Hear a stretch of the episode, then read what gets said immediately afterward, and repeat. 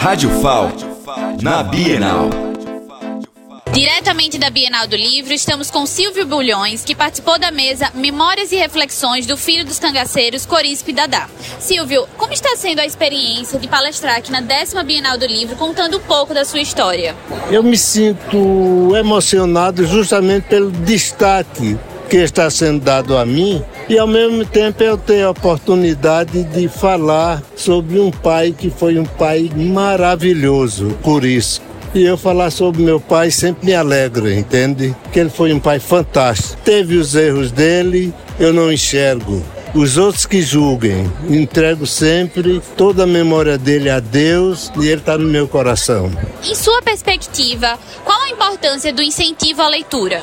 Olha, a leitura é uma coisa que o mundo estudantil soubesse o quanto vale, que nos dá conhecimento, nos dá riqueza de saber. É uma coisa fantástica. E quando a gente se acostuma na leitura, a gente não lê. Por exemplo, um livro eu tenho dois critérios quando eu leio um livro. Eu o leio ou o assisto. Se eu ler numa velocidade normal, eu estou lendo. Mas se eu ler palavra por palavra, quando eu termino, eu fico na dúvida: foi um filme ou foi uma coisa que eu li? Da Bienal do Livro, Carolina Luna.